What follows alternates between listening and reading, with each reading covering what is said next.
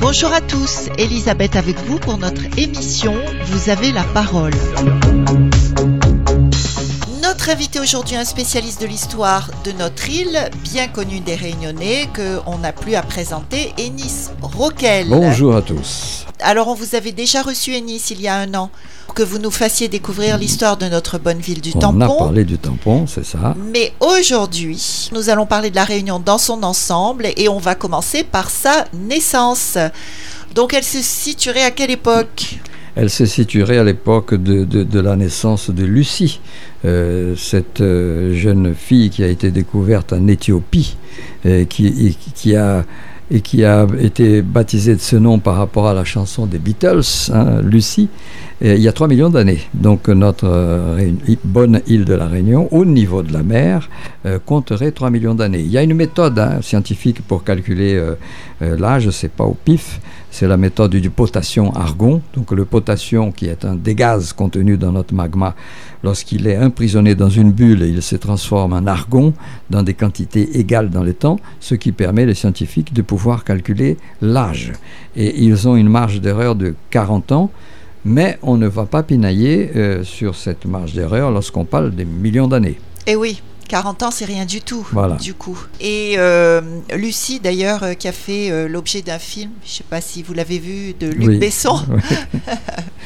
Ouais. Bref, Donc la Réunion, 3 millions d'années, euh, géologiquement, hein, et l'île Maurice est un tout petit peu plus ancienne, 5 millions d'années, parce que l'île Maurice et la Réunion, et, et Rodrigue également, font partie d'un même point chaud, euh, d'une même source de magma qui, qui vient de 2900 km de profondeur. Quoi, hein.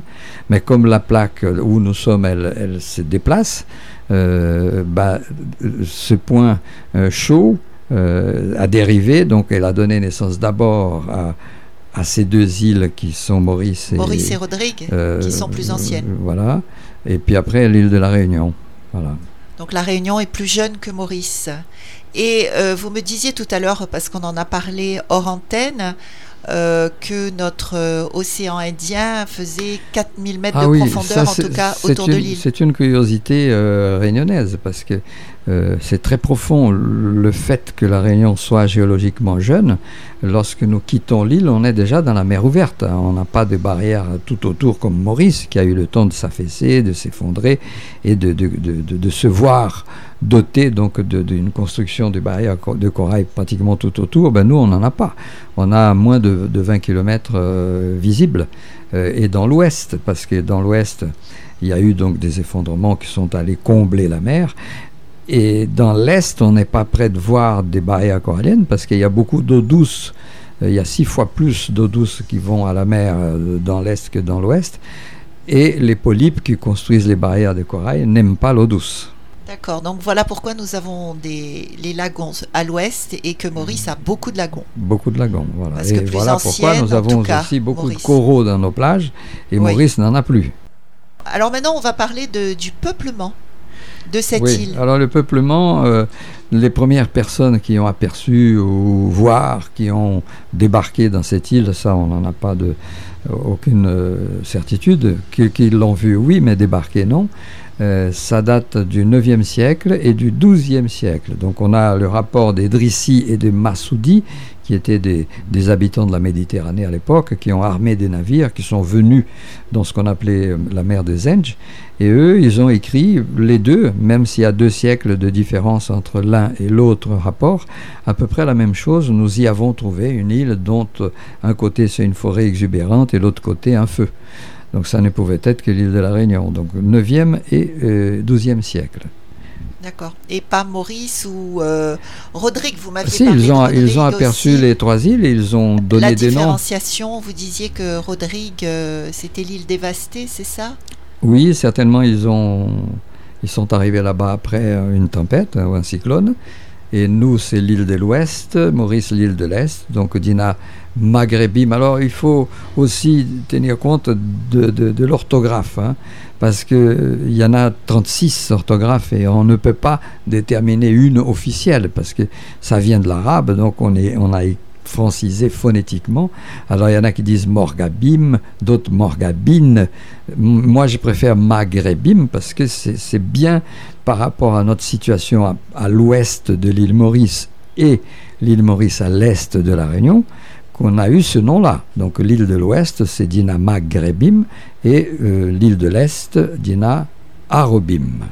Oui, d'autant plus que c'était des Indo-Arabes qui auraient ben découvert oui, absolument, parce que Dina, c'est un mot qui vient du sanskrit, et Maghreb, c'est un mot arabe, voilà. D'ailleurs, il y a un coin à Maurice qui s'appelle euh, Dina Robin? Certainement, oui. et nous, on a un hôtel qui porte ce nom-là. Donc. Euh. Et donc, on, disait pour Rodrigue, c'était Dina avec un autre. Moraz, ça veut dire l'île dévastée. L'île dévastée, parce que vous disiez qu'elle a dû être découverte euh, après un cyclone. Sans doute, hein, parce que pour, donner ce nom euh, à un endroit où on arrive, c'est parce qu'on a trouvé du désordre, donc voilà. Voilà, donc après les, ces Africains qui, ont donné euh, comme premier nom à la Réunion, mais de manière non officielle bien sûr, Dina Maghrébine, on a eu les Portugais. Ah, alors la période portugaise arrive euh, quatre, presque quatre siècles après, c'est la fin des années 1400. Euh, donc tout le monde a étudié dans le collège euh, Vasco de Gama, euh, Bartolomeo Diaz, enfin et les autres. Hein. Et ce qui est intéressant de noter, c'est que le Portugal, qui était une petite nation, ne s'intéressait pas, n'avait pas intérêt dans l'hégémonie, c'est-à-dire de vouloir agrandir son territoire. C'est ça. ce, qui, ce, qui, les intéressait, c'était le commerce. Donc ils arrivaient dans un endroit et ils, regardaient tout de suite s'il y avait un intérêt commercial. Parce qu'ils ont visité le monde entier, ils ont donné des noms au monde entier. Donc, euh, euh, alors nous, on, sait de manière certaine, puisqu'on a un rapport dans, un musée au Portugal, euh, que en 1504 ou 1507, on a un petit doute pour, l'année, quoi. Hein, il y a eu euh, une escadre de quatre navires qui, ont quitté le Portugal. La route des Indes par la pointe sud de l'Afrique était déjà découverte par Bartolomeo Diaz euh, quelques années auparavant. C'était en 1488 qu'il est, passé par là la première fois. Hein. Il a subi d'ailleurs euh, des tempêtes que ces marins n'avaient jamais vues de leur vie. Quoi, hein. Et en, 1498, donc dix ans après Bartolomeo Diaz, il y a eu le fameux Vasco de Gama. Et là, on est déjà donc en, 1504 ou 1507. Donc, euh, il y a eu cette, escadre de Tristan da Cunha. Et, un des quatre navires a, eu la mauvaise surprise de, constater le, scorbut euh, à bord. Donc il s'est désolidarisé du voyage et il a cherché dans des cartes qui existaient depuis 1502. Hein. Il y a des, navigateurs euh, du canal de Mozambique, probablement de gens des Comores, qui étaient venus par ici et qui avaient déjà dressé des cartes assez précises. Euh, donnant la position des trois îles, ce qui deviendra l'archipel des Mascareignes, ce qui est étonnant. Hein. Et notre des grands navigateurs, d'après ce que vous disiez tout à l'heure, euh, euh, aux Comores. Euh, ben oui, parce que s'ils ont donné des noms, forcément, on se demande même comment ils pouvaient aller aussi loin, avec quels moyens, parce que ce n'est pas simple. L'océan Indien, il est, il est hostile, hein, c'est le plus hostile des trois grands océans. Donc ils ont, depuis 1502, dessiné ces cartes qui ont servi grandement à Diego Fernandez Pereira que pour sauver son équipage, il a ouvert son tiroir, il a sorti cette carte, il a dit ah, la plus proche c'est Dina Maghrébim. Donc il est venu, il est arrivé ici le 9 février, il nous a donné un nom, euh, c'est un portugais, c'est une date importante. Hein. Les autorités avaient même intérêt de prendre cette date-là comme la découverte de l'île de la Réunion, parce que on sait qu'elle a été découverte avant, mais on n'a pas de date, on ne sait pas par qui. Alors que là, on a la date, on a trois ans de, de, doute, 1504 euh, ou 1507. Euh, mais c'est le 9 février parce qu'il nous a donné le nom de Santa Apollonia, c'est le jour du calendrier. Quoi. Portugal étant un pays catholique comme la France, c'était l'habitude des navigateurs de donner le nom du saint du jour dans la terre qu'ils découvraient. Et, ces, bateaux appartenaient à la famille Mascareñas, c'est ça? Famille portugaise. Non, alors, non. le nom des Mascareignes. Le Mascareignes, c'est un petit peu après, donc c'est ah, vers 1512. Donc le, roi de Portugal avait déjà eu plusieurs rapports, hein, parce qu'il y en a eu plein d'autres euh, navigateurs qui avaient aperçu notre île, qui avaient même euh, touché, descendu. Bon. Et, donc il a envoyé Pedro Mascarenhas euh, reconnaître et, prendre donc possession, pardon, et donner un nom alors, on n'a jamais servi que par soi-même, donc il a donné son nom à l'archipel des Trois Îles, qui était déjà nommé, hein, comme, on, vient de vous dire. Hein il a donné euh, l'archipel des Mascareignes. Radio Sud Plus, Radio Sud Plus, la sensation. Donc le nom de Santa Apollonia était déjà, euh, avait ah été déjà donné de manière officielle. C'est ça, c'était de manière officielle, tout à fait. D'accord. Et alors ensuite on a eu l'île Bourbon alors là, c'est les bons Louis XIII et Richelieu qui étaient un peu jaloux des Anglais et des Hollandais qui étaient déjà présents dans l'océan Indien. Les Anglais étaient en Inde, les Hollandais en Afrique du Sud et, puis du côté de, l'Australie, euh, Nouvelle-Zélande, les îles Moluques. Donc ils avaient euh, des yeux sur Madagascar parce que c'est une très grande île. Donc euh, c'est Madagascar qui les intéressait. Et en 1638, il y a deux petits bateaux qu'ils ont affrétés et qui ont quitté les ports de Dieppe le 15 janvier. Et le 29 juin, ils sont arrivés ici, c'est le jour de Saint-Paul, et appliquant la même euh, tradition des pays catholiques, donc on a donné à la baie qu'on avait découvert, la baie de Saint-Paul, et ce n'est que le lendemain, donc on suppose qu'ils, pour cette raison, qu'ils sont arrivés ici au, à la fin du jour, quoi, au coucher du soleil. Et le lendemain, ils ont pris possession du côté des grandes falaises et ils ont donné le nom de, de, l'endroit là, la possession, et ils ont baptisé l'île de Bourbon, qui est le nom de famille euh, des rois de France, et on en a eu 18 Bourbons. Et oui, donc euh, quand on récapitule pour nos, nos auditeurs, Dina Maghrébine, c'était le premier nom de la Réunion, non officiel, ça n'était pas officiel, Santa Apollonia, et enfin l'île Bourbon. Bourbon. Et euh, les deux bateaux qui ont abordé en 1638, c'est bien le Saint-Alexis et le Marguerite. Et la, Marguerite, oui. Alors, euh, moi, j'ai été euh, catégorique. Donc, je vous ai dit, le 29 juin, ils sont arrivés, ils ont donné le nom de la baie de Saint-Paul. Le lendemain, les 30, ils ont pris possession, ils ont donné le nom du roi, donc Bourbon. Mais beaucoup d'autres historiens, il y a euh, Jacques Lognon, euh, euh, il y a Jacques Lognon qui, qui, a disparu, hélas, il y a déjà quelques années, mais il y a aussi Alexis Miranville, qui est un grand historien, qui, qui utilise des sources qui sont très crédibles. il conteste ces, dates. Donc, moi, je suis affirmatif parce qu'il en faut bien choisir une. Et mon maître, le père Jean Barassin, en a trouvé beaucoup d'arguments euh, pour valider cette euh, euh, idée-là, donc cette hypothèse-là. Donc c'est pour ça que je parle de façon aussi affirmative. Votre maître, vous dites le père comment Ah, le père Jean Barassin, c'est le plus grand historien de, la Réunion. et ça, tous ceux qui s'occupent d'histoire sont unanimes pour le reconnaître.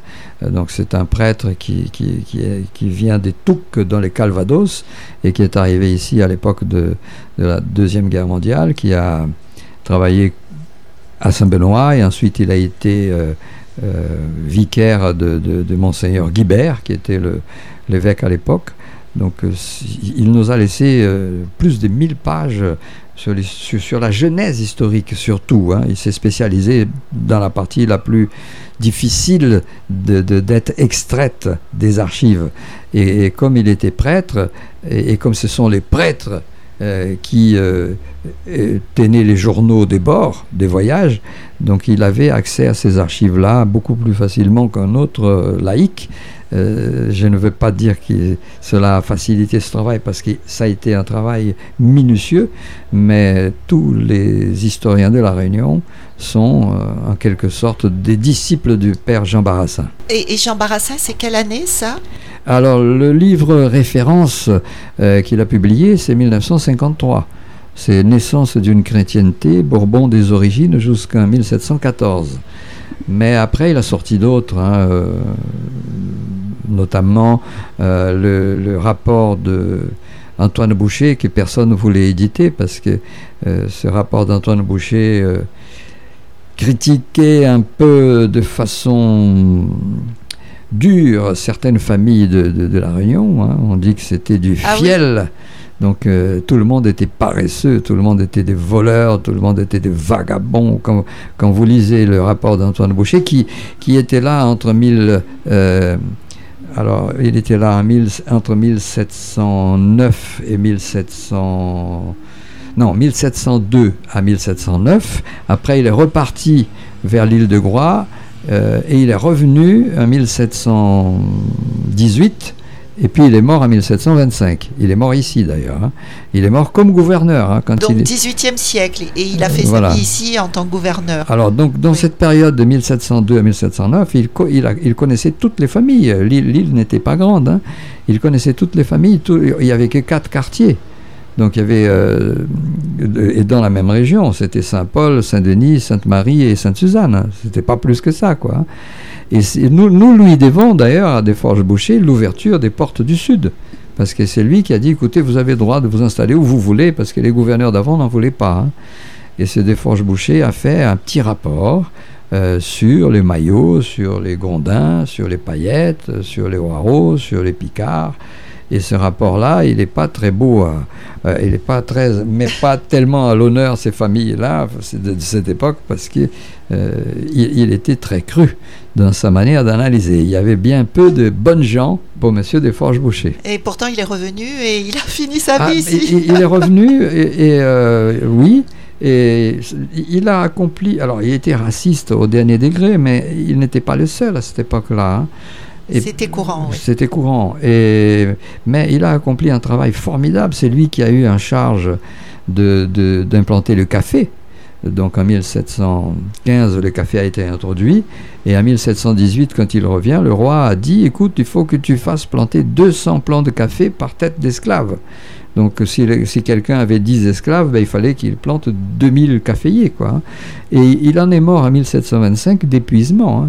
Ah oui, ah, ah oui, oui, non, mais c'est quelqu'un qui avait pas mal de défauts, mais qui avait beaucoup de qualités, euh, et, c'est un des, grands pionniers de, du développement de, de, la Réunion. Bourbon. Oui.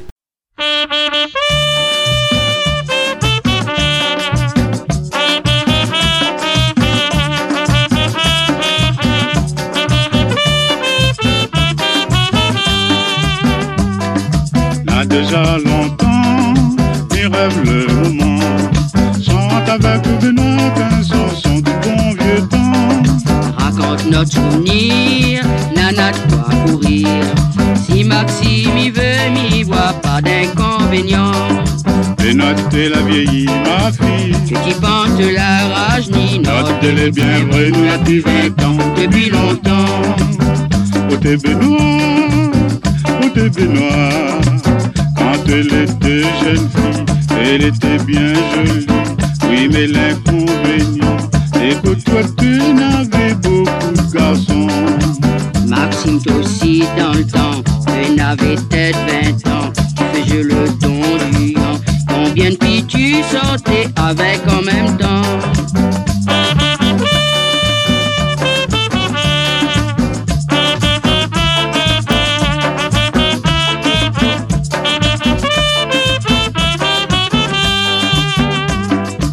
rappelle un jour, en 45 tours, elle avait chanté un joli chanson d'amour. Tu aussi m'y crois, tu chantes déjà un joli cigare créole fait péter la colle. Et nous ton voile était jolie. était jolie aussi. Notre est bien vraie, nous la depuis 20 ans. Depuis longtemps. T'es Benoît. T'es Maxime. Quand elle était jeune fille, quand elle était jeune Jean, t'étais jolie ma fille. Et toi Maxime, t'étais pas mal non plus. Quand m'y pense le bon temps, quand moi elle avait 20 ans, nous regrette nous la part jeune plus longtemps.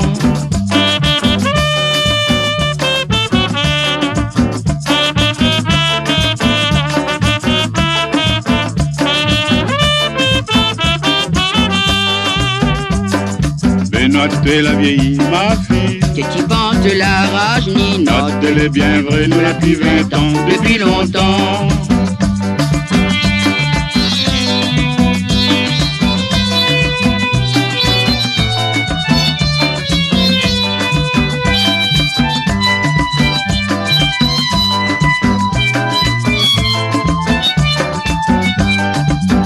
Oh t'es Benoît, Oh, t'es Maxime, quand elle était jeune fille, quand il était jeune Jean. c'était jolie ma fille.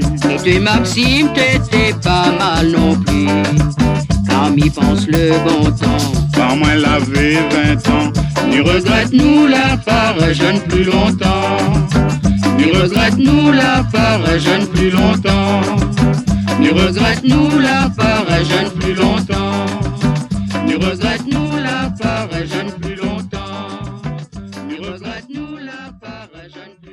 Alors ensuite, on a eu euh, Antoine Boucher, c'était le début du, 19 du 18e siècle. Ouais.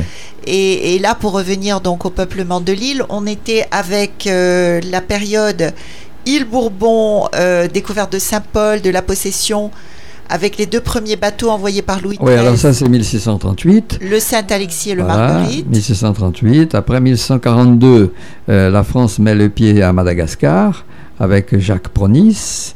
Euh, et après, il y a eu Roger Lebourg, et après, il y a Étienne Flacourt. Mais la colonie de Madagascar a posé beaucoup de problèmes aux Français pour plusieurs raisons. De maladies tropicales qu'on ne connaissait pas. Euh, les pays étaient habités par diverses tribus qui étaient des guerriers. Ils n'étaient pas dociles. Ils considéraient les Français comme des intrus. Donc, on a eu énormément de problèmes était là-bas. normal. Ah C'était ben oui, intrus. si on se met à leur place, c'est tout à fait normal. Donc euh, euh, la France a essuyé euh, échec sur échec là-bas, et c'est cet échec de la colonie du Fort Dauphin qui a été la chance de Bourbon, parce que le les commentaires sur Bourbon étaient euh, diamétralement euh, opposés à ceux de, euh, du Fort Dauphin. Ici, c'était le paradis, il n'y avait pas de virus des maladies, il y avait de, de l'eau douce en quantité, il y avait du gibier en quantité. Et il n'y avait personne. Euh, et il n'y avait personne, voilà. Donc c'est à partir de là que on enverra un petit groupe de, de- mutins qui, par punition, parce qu'ils avaient euh, déconné là-bas dans, dans la colonie, euh, donc on a envoyé ici, ils vont rester trois ans, 1646 à 1649. C'est eux qui vont donner les premiers noms, hein, euh, parce qu'ils ont tenu les calendriers. Nous sommes toujours dans un pays catholique, donc euh, le fameux Jean Leclerc, qui s'était proclamé un peu le, chef de ce petit groupe de 12 là, il n'y avait que des hommes. hein. Il y en avait, on, on ne sait pas combien de Français, combien de Malgaches. L'histoire nous a livré les noms de deux Français, donc Jean Leclerc et Beaumont, mais il y en avait peut-être un, un deuxième, un troisième, un quatrième, on ne sait pas. Donc ils ont fait plusieurs fois le tour périphérique de l'île et ils ont donné le nom du, du, saint du jour là où il se trouvait. Donc quand il s'est trouvé à Saint-Bernard, voilà, ils ont donné Saint-Bernard, ils ont donné le nom de Saint-Gilles, euh, ils ont donné le nom de Saint-Étienne, ils n'ont pas donné tous les noms de saints, mais ils ont initié cette euh, euh, tradition qui va se perdurer par la suite. Après, il y a eu un deuxième groupe euh, qui est venu dans l'île, mais qui est reparti, comme le premier. Là, c'est Antoine Taureau, euh, qui était le leader. Donc là, il y avait 14, très probablement 8 Français et, et 6 Malgaches. Euh, ils vont rester 4 ans, 1654 à 1658. Donc, il faut bien comprendre que le premier groupe, celui de Jean Leclerc, euh, ils se sont logés dans l'est, du côté de. Bah, il va donner son nom à la ravine, la ravine Saint-Jean. Et comme euh, eux, ils vont s'installer sur la rive gauche de cette ravine, ça sera quartier français. Jusqu'aujourd'hui, ça porte son nom. Et là, maintenant, le groupe euh, d'Antoine Taureau, c'est Saint-Paul. Donc c'est là qu'ils arrivent. C'est un groupe qui est volontaire. Ce n'était pas un groupe d'exilés comme le premier. On peut dire qu'ils étaient de, volontaires parce que c'était une ruse de euh, Étienne Flacourt, parce qu'il avait en la personne de cet Antoine Taureau-là un adversaire qui a même essayé de l'assassiner à Pâques euh, de 1654. Donc, euh, vous voyez, c'est des circonstances. Donc, ce complot a été éventé et avec beaucoup de diplomatie, euh, Étienne de Flacourt va, se débarrasser de cet adversaire en le donnant une promotion. Il a appelé dans son bureau en disant écoute, moi j'envisage d'envoyer un groupe sur euh, Bourbon pour coloniser. Est-ce que tu veux, est-ce que tu accepterais d'être le chef? Ben voilà, donc là, euh, grand sourire et, les choses ont été arrangées. Et c'est comme ça qu'Antoine Taureau, qu'on confond souvent avec Antoine Couillard, parce que le second de Flacourt s'appelait Couillard, Antoine. Donc euh, voilà, ça, c'est dans l'édition euh, revue et corrigée du livre La grande histoire de, non, l'histoire de la grande île de Madagascar, qui a été écrit par Flacourt et qu'on peut trouver dans les librairies, hein, euh, qu'on pu, qu'on a pu établir cette petite différence. Et, et, Flacourt, il faisait quoi à Madagascar? Il, il, était le gouverneur général. Il était gouverneur. Il était le... Donc à chaque fois, ces, ces, groupes qui ont été envoyés euh, sur Bourbon venaient de Madagascar en fait. Euh, non, il y a eu ces deux groupes-là. Les deux premiers groupes voilà. en tout cas. Et, et, et, ensuite, on arrive à Louis Payen. Donc euh, là, c'est parce que le groupe d'Antoine Taureau est, a quitté l'île en 1658. Bon. Ils sont restés, ceux-là, ils sont ils restés, sont restés à peu près 4 ans. Alors, ils ont subi deux cyclones successifs qui ont, qui ont dévasté pratiquement tout ce qu'ils avaient planté comme, euh, comme euh, tabac, comme euh, zantac, euh, enfin ces céréales-là. Ils, avaient un, petit troupeau également de, de, vaches. Donc, ils ont eu deux cyclones successifs. Donc, ils avaient les morales dans les chaussettes. Euh, et puis, il y a eu un bateau qui est passé par là de façon providentielle d'un pirate qui s'appelait Gosselin et qui avait dit à, à Antoine Taureau en disant, vous savez, le fort Dauphin, ça va pas du tout. Euh, il y a eu une révolte, euh, presque tout le monde a été tué là-bas. Euh, nous, on a réussi à échapper de justesse. Alors, il disait ça parce que il voulait décourager les 14 qui étaient ici pour partir en voyage avec eux, parce que comme ils étaient, euh, ils avaient été euh, obligés de partir un peu à la va-vite euh, pour ne pas tomber entre les mains de la milice là-bas au Fort Dauphin, donc ils ont inventé cette histoire-là pour convaincre le groupe de taureaux de partir avec eux. Alors que c'était pas nécessaire parce qu'ils avaient déjà le moral dans les chaussettes et ils n'envisageaient parce que pendant ils ce temps, que ça. voilà. Donc après bon, ça a bien tombé. Ils sont partis vers l'Inde et de l'Inde, Taureau, lui, il est, parti sur Nantes et dans, un bureau d'un bâtiment de la compagnie à Nantes, il rencontre Flacourt. Qui, était rentré sur, sur la métropole pour chercher de nouveaux recours. Et alors là, euh, on peut imaginer la scène, hein, il se rencontre là, mais comment qu'est-ce que tu fais là? Tu es pas à Bourbon, donc il a expliqué toute cette histoire que Flacourt va écrire de façon détaillée dans, dans son livre. Radio Sud Plus, Radio Sud Plus, la sensation. Mais c'est passionnant avec vous, Ennis, parce que tout ça prend, euh, prend vie. Toute Mais l'histoire de la Réunion, elle est passionnante, hein, pas que ah, pour moi. Oui, oui, alors, donc, il y a eu ce premier groupe euh, des 12 mutins du côté de, de l'Est, ensuite les 14 qui ne sont pas des exilés, mais enfin, euh, monsieur Étienne de Flacourt s'est débarrassé de façon très dip diplomatique d'un adversaire dangereux, qui était Antoine Taureau. Euh, et après, on arrive en 1663 euh, à un autre groupe qui est venu ici, encore avec euh, 12 personnes, deux Français. Là, alors là, il n'y a aucun doute. Hein, il, y avait, il y avait Louis Payen qui venait de Vitry-les-François et Paul Causan euh, qui venait probablement de Lyon. Euh, plus euh, dix malgaches, dont les trois premières femmes, hein, les trois sœurs Cazes, Anne, Marie et Marguerite. Alors là aussi, euh, je me dois euh, de dire que euh, cet épisode-là, il est contesté par certains historiens également, parce qu'on parle toujours de Louis Payen et son compagnon français. Mais le père Barassin, il a trouvé un, un, certificat de mariage de Paul Causan et Anne Caz, donc une de trois filles qui sont arrivées ici, ça s'est établi, hein, avec Louis Payen. Donc comment elle a pu arriver ici sans son mari, puisqu'ils auront quelque temps après un enfant ensemble ici à Bourbon. Donc euh, Paul Causan, euh, logiquement, il était là avec Louis Payen. Donc ça c'est la déduction du, père Barassin. Euh, Paul Causan s'est marié à Madagascar, à l'une des trois sœurs Cazes. Notre bon Louis Payen était un célibataire.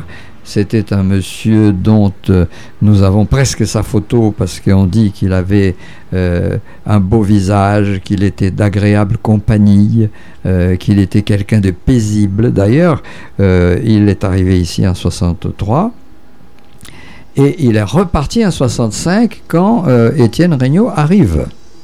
Donc Louis Payen ne restera dans notre île que deux ans. Et Paul Causan, par contre, comme il avait pris femme malgache, lui, il aura un fils, François Causan. Euh, ensuite, il décède, et après, la Anne va prendre d'autres maris, ainsi de suite. Hein. la population réunionnaise va, bourbonnaise va commencer à, se développer. Alors, j'ai parlé de Étienne Regnault. Alors, ça, ça c'est, il me plaît beaucoup de parler de ce, de ce monsieur-là, parce que Étienne Regnault, il vient de, de la Courneuve, donc du 93. Donc, c'est un euh, euh, un, quartier de Paris qui aujourd'hui euh, n'a pas beaucoup de comment dire des, éloges. Hein. Ah, oui, qui n'a pas très bonne réputation. Voilà, les 9-3, bon.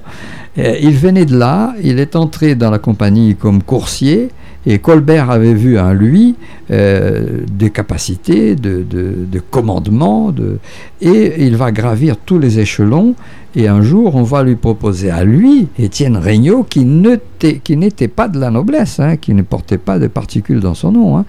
Donc le premier commandant officiellement nommé par le roi de notre île, c'était quelqu'un du peuple. C'était pas quelqu'un de la bourgeoisie. Euh, euh, et, ce qui était rare à l'époque. Ce qui, ah, c'était c'est un cas unique. Donc, et il va faire un travail formidable. Il va rester six ans là. Il va essuyer les plâtres. Hein. et il avait à sa disposition que des têtes dures, hein, que de, des forçats, des, des, bandits qui avaient été exilés euh, à, l'époque à Madagascar. Donc, Étienne Regnault va euh, construire les tout premiers bâtiments euh, administratifs. Donc, ce sera le gouverneur de l'île. On, on, dit gouverneur, mais le mot plus approprié, puisqu'il avait une poignée de gens, c'est commandant. Euh, les commandants, les premiers euh, commandants.